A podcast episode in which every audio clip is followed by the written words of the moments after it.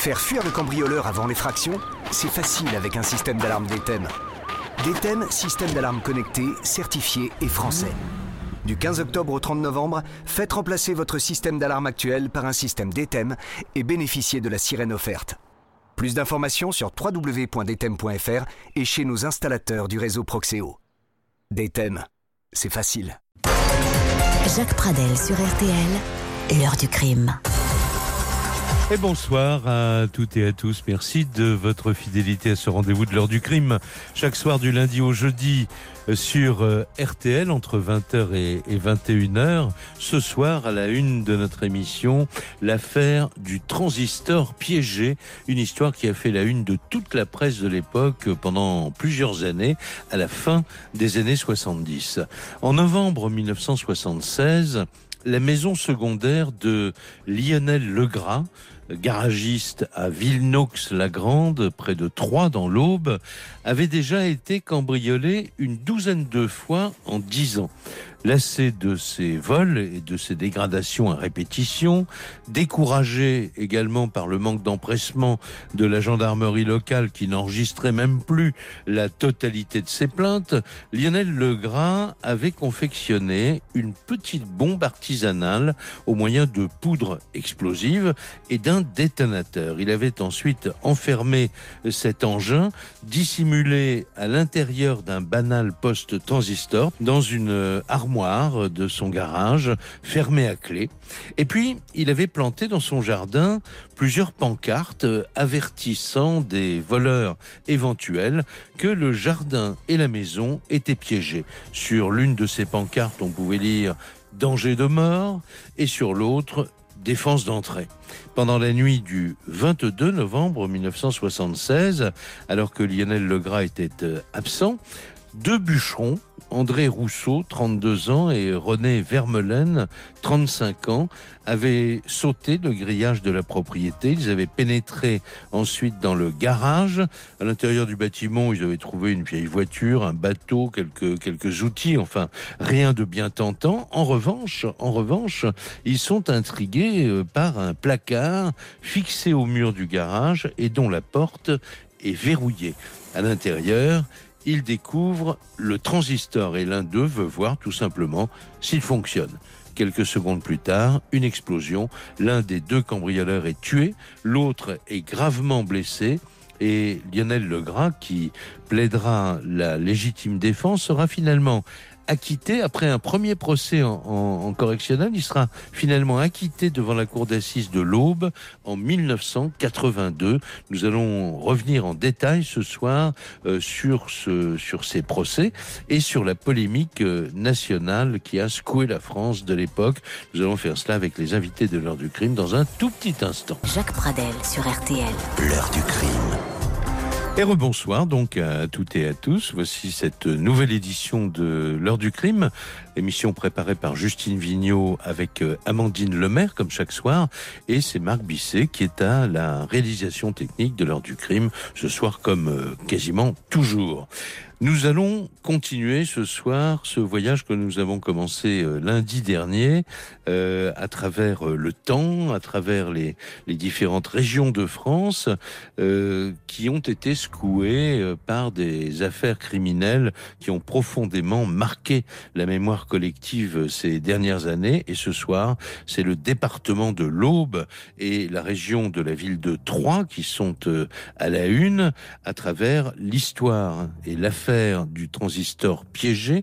Nous allons évoquer avec les invités de l'ordre du crime euh, le transistor piégé, les circonstances, bien sûr, les faits, mais aussi les procès, et puis, euh, j'allais dire, et surtout aussi, euh, cette polémique qui s'est étendue pendant de très nombreux mois, pour ne pas parler d'années, polémique sur la légitime défense. Alors, je vous présente tout de suite mes, invités. On salue d'abord maître Marie-Christine Chastan-Morand du barreau de Paris. Bonsoir maître. Bonsoir.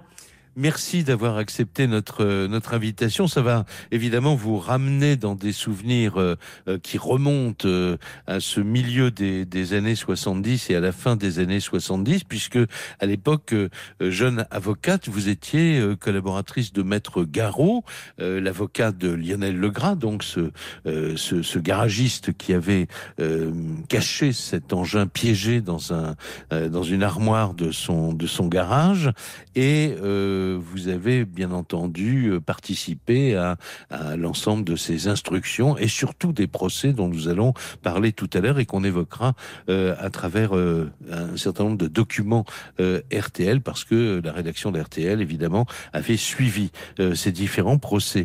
Et puisque au cœur de, de, ces deux procès, mais surtout au cœur du deuxième procès devant la cour d'assises, la question était de savoir si un, un homme pouvait cacher un engin mortel dans une armoire et ensuite revendiquer la légitime défense parce que un, cambrioleur avait été tué et, un autre très gravement blessé. On, essaiera de euh, d'ouvrir un peu euh, le comment dire de notre objectif avec maître Eolas du barreau de Paris qui est avec nous également en ligne. Bonsoir maître. Bonsoir, bonsoir à tous. Alors on ne dit toujours pas votre votre vrai nom, Maître Eola, c'est un pseudonyme, hein, euh, mais sous lequel vous avez euh, un, un, très grand nombre d'internautes qui suivent ce que vous écrivez euh, euh dans votre blog juridique qui s'intitule Journal d'un avocat. Alors on, va vous retrouver euh, tous les deux au moment de, enfin quand on va parler de l'affaire et du premier procès qui a été un procès en correctionnel. Vous nous expliquerez l'un et l'autre euh, pourquoi la correctionnelle et pas la cour d'assises tout de suite. Mais euh, avant cela, nous allons accueillir euh, Alain Domanger. Bonsoir Alain Domanger. Bonsoir. Vous êtes ancien, ancien inspecteur de police. On peut dire que quand vous racontez une histoire criminelle, vous savez de quoi vous parlez. Euh, vous êtes également, voilà, vous êtes également écrivain, comédien. Et, et, cette, cette semaine spéciale de voyage dans le temps, dans les régions, euh, est aussi un, un, coup de chapeau à une maison d'édition euh, qui s'appelle les éditions de Boré et euh, dont la particularité est de publier depuis maintenant de très nombreuses années des affaires criminelles qui touchent euh, chaque région, en tout cas de, France, et pratiquement l'ensemble des départements. Et dans euh, cette, euh, cette collection, les nouvelles, les nouvelles affaires criminelles, vous avez signé un texte euh, parlant notamment de l'affaire du transistor piégé dans votre livre Les nouvelles affaires criminelles de l'aube.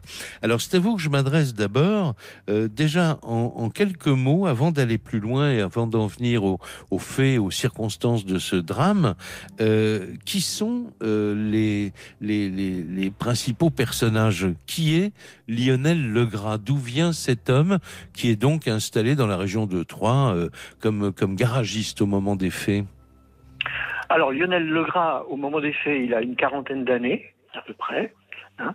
Euh, il est né dans une famille très modeste, puisque son père était cantonnier, et sa maman, elle, est restée à la maison, puisqu'elle élevait 18 enfants. Elle a, elle a, eu, ils ont été 18 frères et sœurs, euh, les, les, les Legras. Voilà.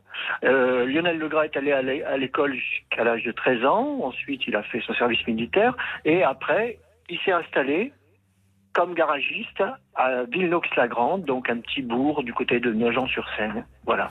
Il a, il avait, il avait pas mal d'humour parce que vous le citez dans votre texte, il disait euh, j'ai le bac, j'ai le bac, mais c'est le bac pour laver les pièces à l'huile dans, un, dans le garage. C'est ça. Donc c'est, on peut dire que c'est un homme qui a priori était estimé de, de toute la population. Hein. Alors il, a, il avait, il s'était marié une première fois, il avait eu trois enfants, divorcé, mais c'est lui qui avait eu la garde des enfants, des trois enfants. Ensuite un second mariage où là il a eu deux filles. En 58 il devient pompier, pompier volontaire à, à Villeneuve, et puis il va gravir, gravir les, les, échelons et jusqu'au grade de lieutenant, c'est-à-dire le, le, le, chef de, de la compagnie quelques problèmes de santé parce qu'il travaille beaucoup, voilà. Et puis donc il décide euh, de construire euh, parpaing après parpaing, euh, comme comme l'a dit euh, maître Chastan, ce, ce, ce, petit cette petite maisonnette euh, isolé. Voilà. Et Alors ça, euh, c'est sa, résidence secondaire. Et il se trouve que dans les dix années qui ont précédé, euh, il y a eu 12, 12 cambriolages. Quoi. Et il en peut plus, en fait. Il en peut plus, il en peut plus. Alors le, premier cambriolage, la première fois, il avait juste mis un pot de peinture sur la porte pour euh, euh qu'on puisse identifier le ou les voleurs. Ensuite, il a mis des pièges arnards, etc. Puis ça, et puis ça n'a pas marché. Et voilà. Et, et c'est là qu'il décide donc de piéger un appareil radio, un transistor, comme on disait à l'époque, qui va enfermer euh, à double tour dans un placard de cette petite résidence, du garage de cette petite résidence. Alors, j'anticipe, j'anticipe un tout petit peu, mais pour dire que on va s'apercevoir lorsque le drame aura eu lieu que tout le village, le maire du village et même la gendarmerie locale, tout le monde savait qu'il avait piégé son jardin. Il n'avait pas expliqué qu'il avait mis une bombe quand même que qu'un des avocats des partis civils appellera une, une mine antipersonnelle. Mais euh, mais tout le monde savait euh, qu'il avait décidé qu'il en avait marre et qu'il avait décidé de piéger sa maison. Oui, oui. Alors ça, c'est grave quand même. Hein. C'est-à-dire que euh, effectivement, une grande partie de la population, les élus et les, les, les pompiers et les gendarmes étaient au courant hein, de ce que cette petite maisonnette était piégée. Voilà. Et, et personne n'a rien fait. Euh, là, il fallait qu'on sache qui était l'homme. Et, donc, on va dire c'est un, un, Français moyen, qui est pas spécialement euh, un, homme qui euh, prône la sécurité. Mais enfin, les cambrioleurs, s'il y en a un qui meurt, ben, il s'en fiche un peu quand même. quoi. Et ça, il, le, il, le, confirmera lui-même. On l'entendra tout à l'heure dans un, dans un document qui a été enregistré par RTL à l'époque. L'heure du crime. Jacques Pradel sur RTL. Et à la une de notre émission ce soir, l'affaire du transistor piégé. C'est comme ça que la presse a titré tout de suite lorsque euh, l'événement de cette nuit du 26 novembre, je crois, euh, 1976 euh, a eu lieu. On reviendra sur euh, sur ce qui s'est passé, sur les constatations, etc. dans un instant avec Alain Domanger. Mais d'abord, il faut dire que très rapidement, évidemment, il y avait eu mort d'homme et, et un blessé très grave. Euh, la justice va s'emparer de, de, l'affaire et euh, il va se savoir très rapidement euh, eh bien que Lionel Legras va être l'objet d'un procès, un procès en correctionnel. Sa maître Chastemoran nous expliquera pourquoi tout à l'heure. Mais l'annonce de, de ce procès, l'annonce de la mise en cause de Lionel Legras, qui lui revendique la légitime défense et qui dit mais j'ai pas été condamné parce que finalement ils l'ont bien cherché. cette annonce crée des mouvements d'opinion euh, très importants et qui vont euh, tous se, euh, comment dire se concrétiser le 24 avril 1978 devant le tribunal de grande instance de, Troyes lorsque s'ouvre le procès, le premier procès de Lionel Legras. Pour évoquer ce, ce moment et cette ambiance assez particulière, on va écouter un, un document RTL qui remonte à ce 24 avril 1800, 1978 c'est euh, Bernard Laine, euh, euh, envoyé spécial d'RTL sur place, qui témoigne des nombreux soutiens exprimés dans la région par les partisans de la légitime défense. Bien sûr, il y a les indifférents, mais il y a aussi les autres. Et vous le savez sans doute, dans toute la région de Nogent-sur-Seine, une pétition circule depuis plusieurs semaines. Une pétition due à l'initiative de l'association Légitime Défense. Une pétition en faveur de Lionel Legras et qui a recueilli plusieurs centaines de signatures. Des petits commerçants, des dentistes, des paysans, des ouvriers, des médecins l'ont signé, des maires également et puis des conseillers généraux. Parmi eux, Roger Broulet, garagiste et cousin de Lionel Legras écoutez ce qu'il m'a dit tout à l'heure. On est d'accord dans tous nos gentils à, virer tout, ces saloperies-là qu'on a dans le coin. D'une autre part, euh, moi, s'il rentre chez moi, il n'y a pas de secret. Ça sera pire que lui. De toute manière, moi j'ai ce qu'il faut pour les, attendre. C'est mon cousin. Demain, je vais au tribunal à Troyes. Je vais le soutenir parce que dans le fond, il bosse. Il a du travail. Moi, j'en ai aussi. Mais on est emmerdé par une bande de salopards, de, d'ordures qui traînent toutes les nuits puis qui nous veulent tout. Il y a un truc, c'est qu'il il va falloir qu'on fasse notre justice nous-mêmes. Parce que les, commandants, les, les, commandants, les avocats, les juges et tout ça sont pas capables de faire leur boulot alors. Moi, tout, tout type qui rentre dans la cour, il est nettoyé. C'est catastrophique de voir, de voir ça à l'époque où on est. Ah, il faut faire justice soi-même, disait euh, euh, ce proche de, Lionel Legras.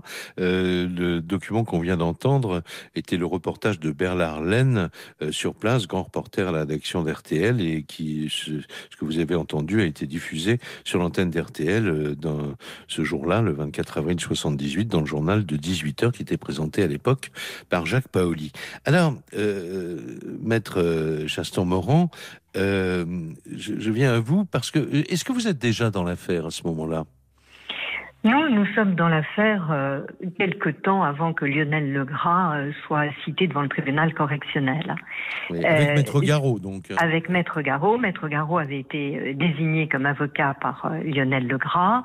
Moi, je démarrais tout à fait dans la profession à ce moment-là, et il m'avait demandé donc d'être à ses côtés dans, dans cette défense.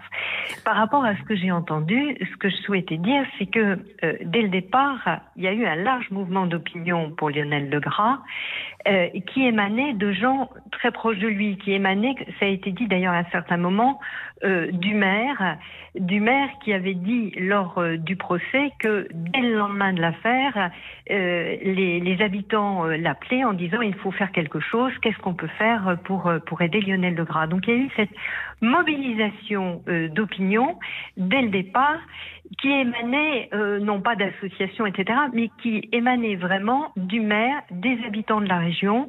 Et il y a eu ce, livre de pétition, euh, euh, tout, ce mouvement qui s'est qui s'est organisé en sa faveur. Et alors pourquoi un, un procès en correctionnel et pas un procès devant la cour d'assises?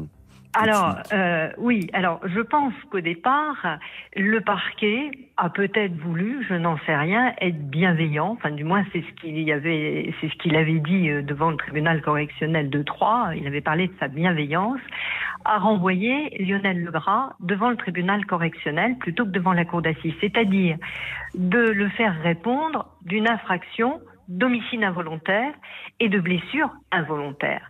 Oui. Bon, il a pensé bien faire et renvoyer également le, survivant euh, devant le tribunal correctionnel pour euh, tentative de vol, pour, pour répondre de, de ces faits. Seulement le problème, c'est que nous, nous étions finalement privés du moyen de défense que nous voulions soutenir, qui était celui de la légitime défense. Pourquoi? Parce que pour plaider la légitime défense, il faut que vous soient reprochés des faits volontaires et non pas oui involontaire. Et ça a été tout le problème de ce dossier.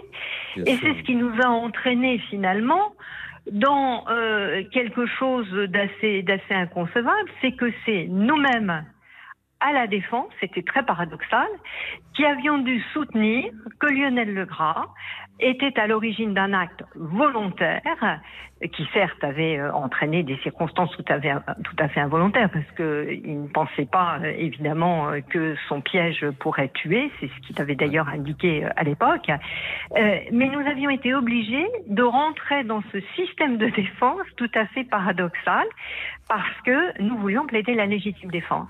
Et en même temps, c'était faire courir à votre client un, un vrai risque parce que euh, s'il était, à l'époque, on disait inculpé, hein, je crois. Inculpé, il, avait oui. été, il avait été inculpé d'homicide involontaire devant le tribunal correctionnel. En cour d'assises, il serait euh, inculpé pour, euh, pour meurtre. Et quand on est inculpé pour meurtre devant une cour d'assises, euh, eh bien, on risque la perpétuité, voire à l'époque, euh, la peine capitale.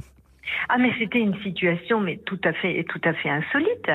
Euh, on le savait d'ailleurs, euh, euh, ça avait été expliqué à Lionel Legras parce que qui dit infraction volontaire dit déjà d'aller effectivement comme vous le dites devant la cour d'assises et ça veut dire de répondre d'une infraction volontaire plus importante avec des peines effectivement plus importantes.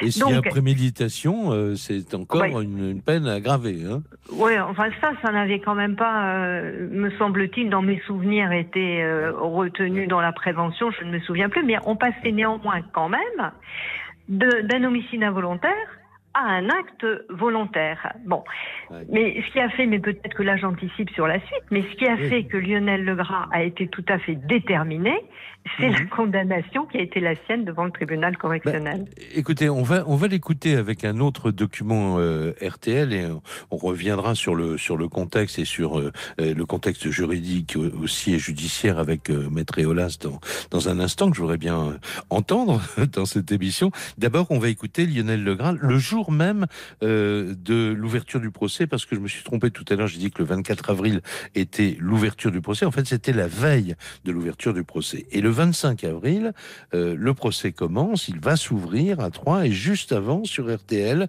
Lucien Legras lui-même raconte euh, au micro de l'envoyé spécial d'RTL euh, comment les événements sont déroulés selon lui et il explique également, vous allez l'entendre, que pour lui, eh son action été utile dans la lutte contre les voleurs. Écoutons un jour, il a envolé le presse et puis ça sautait. De toute façon, on ne pouvait pas aller loin avec, hein, parce qu'il y avait une sécurité pour le faire sauter avant qu'il fasse euh, plus de 50 mètres.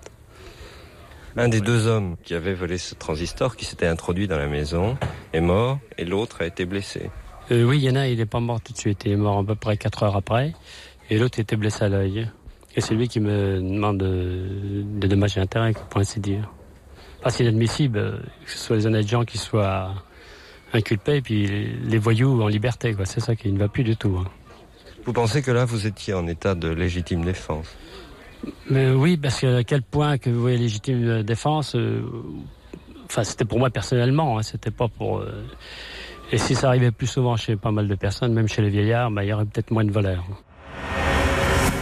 Ah, il faut dire que depuis 1976, euh, l'actualité euh, a raconté un certain nombre d'affaires euh, très proches, hein, au cours duquel un commerçant, par exemple, va abattre un, cambrioleur qui s'était introduit dans, sa boutique, et on retombe toujours un petit peu sur les mêmes arguments. D'un côté, la légitime défense, après tout, ils n'ont que ce qu'ils méritent, et de l'autre, des gens qui disent, quand même assez légitimement, bah, on n'a pas à, se, à, rendre la justice soi-même. La justice est là justement euh, pour euh, défendre certes les citoyens, mais pour les défendre avec euh, équité. On va en parler avec Maître Eolas. Bonsoir Maître Eolas. Bonsoir. Rebonsoir.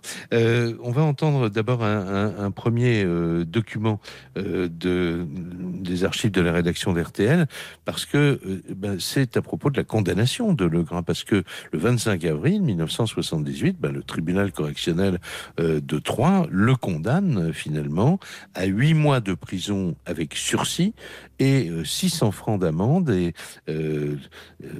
Thierry Datis, qui est un des notre journaliste d'RTL à l'époque, le joint euh, au téléphone et vous allez entendre euh, la réaction de Lionel Legrand. Il n'est pas content. Moi, je trouve que c'est un peu fort, hein, c'est une injustice. Hein. Moi, je suis quand même condamné à 8 mois de prison avec sursis, 600 francs d'amende, et puis le voleur a 2 mois de prison avec sursis et 300 francs d'amende. Et quelle a été la, réaction de, votre entourage, enfin des gens de Troyes? Oh ben, Ils sont scandalisés, hein. ils disent c'est pas possible de voir une chose pareille. C'est vraiment le, monde qui tourne à l'envers. Hein. C'est c'est vraiment donner la porte ouverte aux voleurs. Il y a eu un mort. Mais écoutez, il n'y aurait pas de voleur, donc il n'y aurait pas de mort. Il avait qu'à rester chez lui.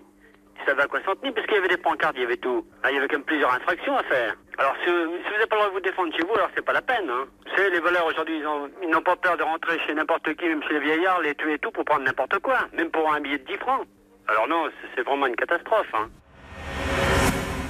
Alors, Maître Eolins, euh, je reviens à vous maintenant euh, parce que euh, vous avez évoqué très régulièrement dans votre blog toutes ces affaires de, légitime défense qui émaillent l'actualité assez régulièrement finalement depuis de très nombreuses années. On a envie d'entendre un petit peu votre analyse et votre réaction sur cette affaire du transistor piégé.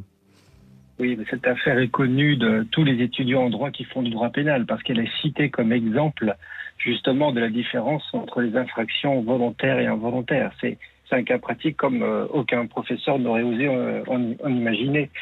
Euh, en fait, au début, comme a dit tout à l'heure Marie-Christine Chateau-Moran, le parquet a vraiment, en tout cas dans sa tête, fait un cadeau à Lionel Legras, puisqu'ils ont qualifié les faits d'homicide involontaire. L'homicide involontaire, c'est causer la mort d'autrui, mais par maladresse, par imprudence, par négligence.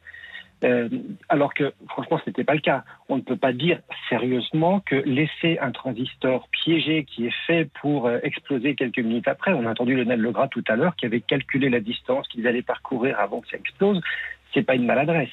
C'était vraiment son intention de, à tout le moins, blesser les cambrioleurs. Mais ce qui a posé problème, c'est exactement ce que l'on vient d'entendre dans ce document, c'est les condamnations. Parce que lui, il a eu objectivement une très, un très bon résultat. 8 mois avec sursis et 600 francs d'amende, alors j'ai calculé, ça fait 350 euros euh, actualisés, pour une affaire où il y a un mort et un, quelqu'un qui est mutilé, il s'en sort quand même très bien. Mais visiblement, ce qui n'est pas passé ni auprès de, Lionel Legras ni de l'opinion publique, c'était que le, le, voleur a été condamné à deux mois avec sursis, donc il a été condamné, lui, la victime du vol, plus sévèrement, et, euh, s'exposait à des dommages et intérêts euh, au profit de, son cambrioleur. Et là, ça ne passait pas. D'où l'appel et d'où le, le, pari complètement fou de, de, de, de l'avocat de Maître Garot. De vos confrères, oui. Voilà, euh, qui oui. aujourd'hui encore, alors évidemment avec le recul, on sait qu'il a eu raison, donc on ne peut qu'applaudir euh, Maître Garot et, euh, et, dire mais quel, quel, génie, parce que objectivement, moi, jamais, jamais je n'aurais eu euh, l'inconscience ou le génie, disons le génie puisque ça a marché, de, de faire un tel choix qui consistait à dire votre cadeau, monsieur le procureur, on n'en veut pas, on veut rendre au fait leur véritable qualification. C'est pas une négligence, c'est une maladresse, c'est un fait volontaire. Lionel Legras voulait blesser ses cambrioleurs. Donc, c'est une autre qualification qui est criminelle. Euh, ce sont donc les coups et blessures volontaires ayant entraîné la mort sans intention de la donner. Et les juges d'appel à Reims n'avaient pas le choix. Ils ne pouvaient que suivre ce raisonnement parce qu'il était totalement exact. Alors donc euh, finalement Lionel Legras va effectivement faire appel par l'intermédiaire de ses avocats de cette euh, condamnation. Euh, la cour d'appel de Reims va d'abord se déclarer incompétente, l'affaire est renvoyée, mais elle est renvoyée devant la cour d'assises de l'Aube. On va en parler tout à l'heure. Tout de suite, je reviens à Alain Demanger. Donc je rappelle qu'il est à la fois ancien policier, donc il sait de quoi il parle quand il parle d'affaires criminelles, et il a évoqué cette affaire dans les les nouvelles affaires criminelles de l'Aube, dont je vous recommande la, lecture, qui est parue chez, chez Deboré, où il évoque cette affaire du transistor piégé. En, quelques mots, euh, Alain Demanger, s'il vous plaît, est-ce que vous pouvez nous parler des deux euh, cambrioleurs, c'est-à-dire André Rousseau, le survivant, euh, qui avait, je crois, 32 ans à l'époque, et René Vermeulen, celui qui va vouloir voir si le transistor fonctionne, qui a 35 ans oui, bien sûr. Alors, juste, je, je, ne veux pas prendre la place euh, de, de, vos invités, mais dire quand même que dans mon ouvrage, je dis clairement que euh, dans, il semblait plus facile de convaincre un jury que de convaincre des, des, des juges professionnels. Voilà. C'est aussi pour ça qu'on a, on, on a réclamé un, un jugement aux assises. Voilà. Mais on, on, y reviendra tout à l'heure avec Maître Cheston-Moran et, voilà. et, vous pourrez intervenir, hein, bien sûr. D'accord. Euh, alors, donc, donc d'où viennent ces deux bûcherons euh, connus, comme on dit, des, des, des gendarmes? Voilà, alors René Vermelaine, André Rousseau, deux hommes qui ont une bonne trentaine d'années, 30, 35 ans, ils sont originaires des Ardennes. Ce sont deux pauvres types. Voilà, deux pauvres types hein, qui vont de, de lieux de travail à, à d'autres lieux de travail. Ils sont bûcherons, voilà. Et c'est le hasard d'un travail à Barbuise, donc là où est construite la, la petite maison de, de Lionel Legras, euh, qui fait qu'ils arrivent là. Et ils y arrivent en, en 1970. Donc, et auparavant, ils avaient, ils avaient fait des petits larcins. Euh, je crois qu'on leur avait reproché le vol Alors, de oui. 105, 150 kilos d'oignons, euh, entre voilà, autres. Voilà, oui. voilà. Comme le dit, comme le dit, l'a dit le, le, le, maire de Barbuise, Monsieur Jérôme, euh, il vivait un petit peu comme ce qu'on on disait les, les Romanichels, quoi. Hein euh, un lapin, une poule euh, volée à droite, à gauche. Mais Monsieur Jérôme dit, euh, j'essayais de les ramener dans le droit chemin. Et, et, et même, je leur ouvrais ma, ma porte, il, il, leur est arrivé de venir boire un verre à ma table. Vous voyez ouais. Ouais. Voilà. Donc c'est ces deux, deux, ces deux pauvres gars qui sont au cœur de, de ce drame. Alors, voilà. je disais il y a un tout petit instant que Lionel Legras avait fait appel de sa condamnation et qu'il avait été donc renvoyé devant la cour d'assises de l'Aube. Euh, écoutez euh, un autre document RTL, sa réaction lorsque euh, il apprend qu'il va effectivement comparaître devant la cour d'assises. Écoutez. Je suis très satisfait du résultat, que je vais aller en cour d'assises. Alors je serai euh, jugé par un jury populaire, euh, des gens comme vous. Et mes avocats sont très satisfaits. Il faut quand même se défendre chez soi-même. Si on ne se défend pas chez soi-même, ça ne va pas du tout. Parce que les voleurs, ils ne gênent pas d'aller chez vous, de, même de vous abattre. Alors il faut quand même se protéger. Protéger c'est bien, c'est protéger sa vie. Est-ce que vous ne craignez pas une, une peine plus sévère en assise? Euh, non, je ne pense pas, parce qu'à 3 était très sévère. Mais on condamnait plus que le voleur. Alors, euh, si c'est le volé qui condamne plus que le voleur, non, ça va pas du tout. Mais aussi, je ne crois pas, non. Je pense, euh, j'espère d'être acquitté. Voilà, en fait, il persiste et, et, signe, et ça alimente bien sûr cette polémique sur laquelle nous reviendrons avec nos invités dans un petit instant. Jacques Pradel sur RTL. Donc le transistor euh, piégé continue à, à faire parler euh, euh de lui, euh, si j'ose dire, et surtout euh, Lionel Legras. Les, les, faits remontent à 1976. Le, le, le, le tribunal correctionnel l'a condamné en 1978. Et là maintenant, nous sommes en 1982. Et la rédaction d'RTL continue évidemment à suivre cette affaire. Et le 18 novembre 1982, à la veille de l'ouverture du second procès, donc du procès devant la Cour d'assises à Troyes euh, sur RTL. On s'interroge sur euh, cette notion de légitime défense qui est au, cœur de cette affaire. Le garagiste de Villenox-la-Grande et son avocat n'ont jamais admis la condamnation infligée en 1978 par les juges du tribunal correctionnel de Troyes, huit mois d'emprisonnement avec sursis. Chantre de la légitime défense, Maître Garot va bien entendu la plaider demain. Mais voilà, le gras peut-il se prévaloir de la notion de légitime défense au sens du code pénal? Apparemment non, puisque son pavillon était inhabité. Il expliquera que c'est parce qu'il était exaspéré par les nombreux vols, 12, dont il avait été victime, qu'il avait piégé une de ses armoires. Un piège qui, le 22 novembre 1976, a coûté la vie à un petit voleur de la région, René Vermelaine. C'est d'ailleurs pourquoi Lionel Legras répond de l'inculpation d'homicide volontaire avec préméditation, une inculpation passible de la réclusion criminelle à perpétuité. Lionel Legras prend ce risque pour obtenir une totale réparation, car n'oublions pas que sa première condamnation aurait été depuis longtemps amnistiée.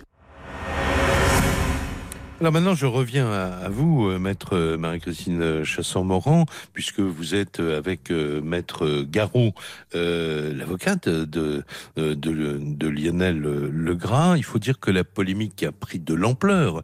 Euh, entre-temps, il y a une association qui s'appelle Légitime Défense, euh, qui, qui existe d'ailleurs, qui, n'a pas été créée à l'occasion de l'affaire du transistor piégé, mais il se trouve que maître Garot est également le défenseur, je crois, de cette association Comment, dans, quelle atmosphère s'ouvre ce, euh, ce procès le 21 novembre 1900, euh, enfin, le, non pas le 21 novembre, mais le 19 novembre, je crois, euh, 1982 Écoutez, comme ça a été dit, euh, Lionel Legras n'a jamais accepté cette condamnation du tribunal correctionnel à quatre fois plus, c'était ça, euh, que son voleur. Je me souviens, c'est moi qui l'avais accompagné devant le tribunal correctionnel de Troyes pour euh, avoir la, la, décision. Et j'ai encore en mémoire ce qu'il me disait, mais quatre fois plus que mon voleur, c'est c'est pas acceptable. C'est ça qui a été le, le, véritable moteur.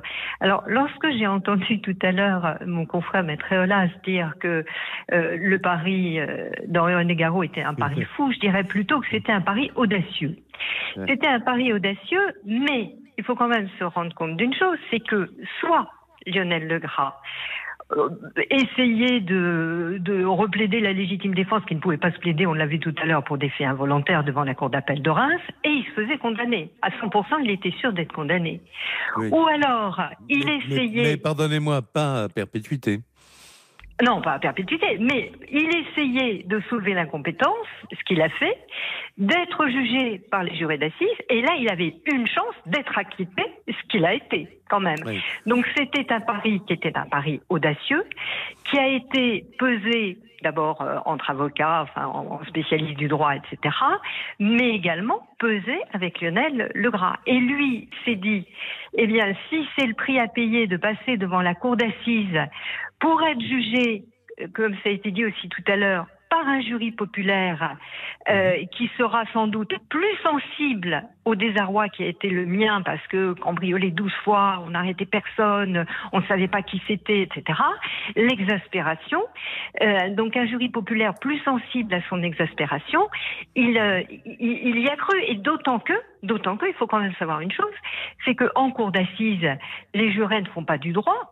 Ils ne vont pas aller euh, rechercher si euh, la condition AEB euh, sur la légitime défense, euh, si elles sont Oui, réunies ou pas. Ils tiennent, La- ils tiennent compte de ce qui se dit de à l'oral. conviction, procès, de l'intime oui. conviction. Absolument, C'est l'intime conviction à la cour d'assises. Donc, est-ce que les jurés ont l'intime conviction que Lionel Legras est coupable ou l'intime conviction que Lionel Legras n'est pas coupable? Et Alors, c'est justement, en définitive le pari qui a été fait. Justement, euh, Marie-Christine euh, Chastan-Moran, euh, est-ce que, en quelques mots, vous pouvez nous rappeler les moments forts de ces euh, à peine trois jours finalement? Je crois que le Deux procès. jours, deux jours, Deux, ça deux durait jours, deux hein, jours. oui. oui, oui, deux jours. À l'époque, c'était le- moins long les procès d'assises. Oui, le verdict, le verdict dont on parlera tout à l'heure tombe le 21 novembre. Euh, Qu'est-ce qui se passe? Il y a des, il y a des gens qui témoignent, il y a des gens qui sont appelés à la barre. euh, Oui. Il y a, il y a, il y a le représentant de, de la partie civile, c'est-à-dire euh, du, du survivant. Qu'est- Qu'est-ce qui se dit? Qu'est-ce que vous avez retenu de ces deux jours? Ben moi, ce qui m'avait marqué déjà, bon, d'abord j'étais jeune avocate, comme je l'ai dit tout à l'heure, euh, c'était un procès qui avait pris une ampleur nationale, et ce qui m'avait marqué, c'était ce soutien apporté à Lionel Legras par euh, les euh, les maires qui sont venus à l'audience quand même, c'est c'est assez significatif et puis assez euh, inhabituel, sein de leur de leur écharpe tricolore. Les pompiers, puisque Lionel Legras était pompier bénévole, les pompiers qui sont arrivés, qui sont venus le deuxième jour, ils étaient en grand uniforme. Et ce, j'allais dire, ce, tous ces témoignages, ce festival de témoignages, c'est le mot qui avait été employé d'ailleurs par le président à l'époque, ce festival de louanges euh, qui était apporté euh, à, à Lionel Legras. Enfin, c'était quelque chose en cours d'assises, euh, de pas de- d'inusuel. Pour, pour votre confrère euh, de la partie civile, pour l'avocat qui défendait euh, donc André Rousseau, c'était euh, mission impossible quasiment dans cette ambiance. Qu'est-ce qu'il a Ah, dit? C'était pas, c'était pas de- mission, mission impossible. Moi, je me souviens d'une chose qui m'avait, qui, qui avait fait, qui nous avait fait sourire. C'était assez, assez bien vu comme, comme mot d'un, d'un avocat.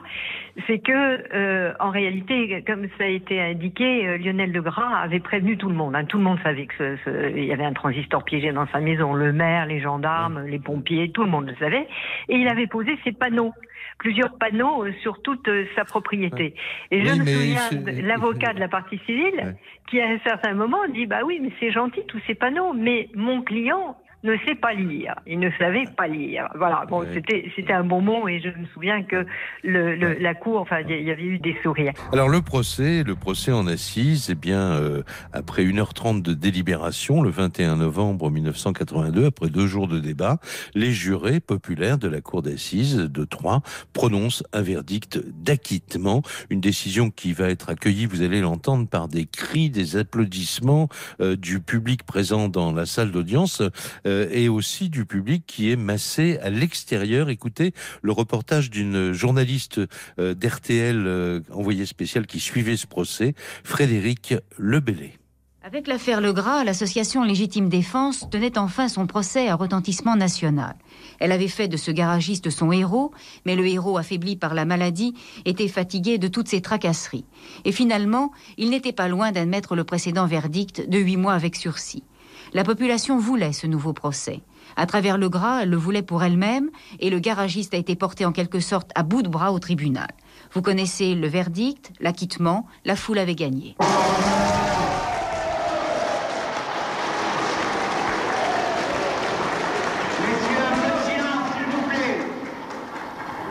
Un peu de silence, s'il vous plaît. N'oubliez pas qu'il y a eu quand même Mordon. Et suivant le bon sens, c'est bien. Je ne sais pas, je suis émue euh, de cet acquittement parce qu'il le mérite. Je suis content, très content. C'est très bien, très bien, c'est normal. C'est normal, c'est très bien. Parfait, bravo. C'est très normal, il méritait l'acquittement. Ah, vous savez, je suis ravie. Ouais. Oh, c'est Oui, on oui, n'attendait oui. que ça. Oui, J'avais oui. le cœur battant, alors je suis heureuse. La justice est bien rendue. Bouquet final, l'hommage des pompiers à Lionel Legras à sa sortie du tribunal.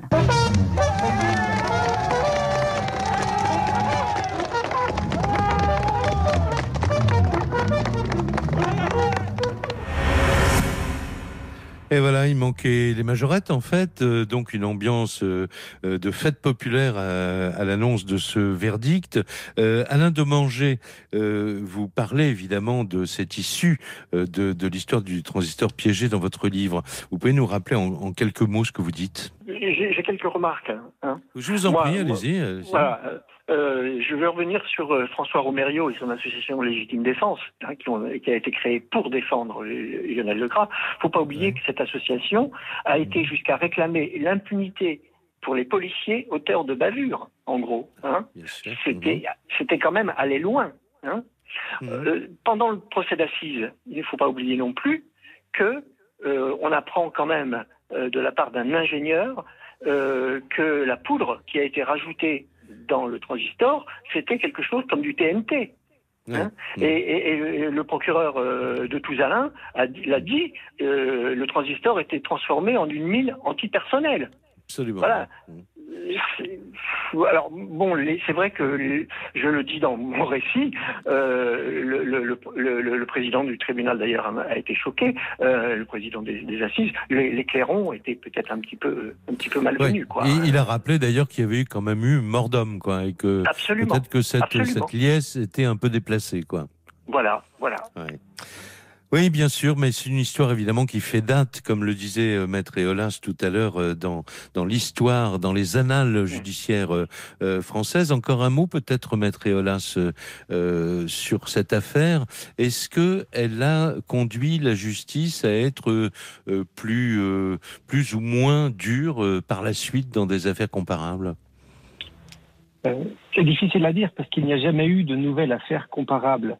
Il y a eu un impact par la suite parce que, alors que le code pénal qui était encore en vigueur à l'époque et qui remontait à Napoléon ne prévoyait expressément la légitime défense que pour se défendre d'agression physique, le nouveau code pénal qui a été voté euh, dix ans plus tard, exactement dix ans plus tard, en 1992, a élargi la légitime défense à la légitime défense des biens c'est-à-dire que l'on peut commettre des violences pour défendre ses biens, ses possessions, et je pense que les législateurs avaient en tête l'affaire Legras, en- avec toutefois une réserve, l'homicide volontaire n'est pas possible euh, pour défendre les biens, c'est-à-dire qu'on Voilà, peut oui, se défendre même a- si elle est mort d'homme, mais il ne s'agit pas de tuer celui qui veut vous voler votre voiture parce que c'est forcément disproportionné pour le législateur. Voilà, parce qu'on avait parlé de cela notamment euh, à propos d'un autre fait divers, d'un bijoutier, je crois, qui avait euh, tué euh, son, son cambrioleur qui s'éloignait en moto d'un coup de fusil dans le dos, quoi, par exemple, et qui avait Voilà. demandé à bénéficier de la légitime défense. Ouais.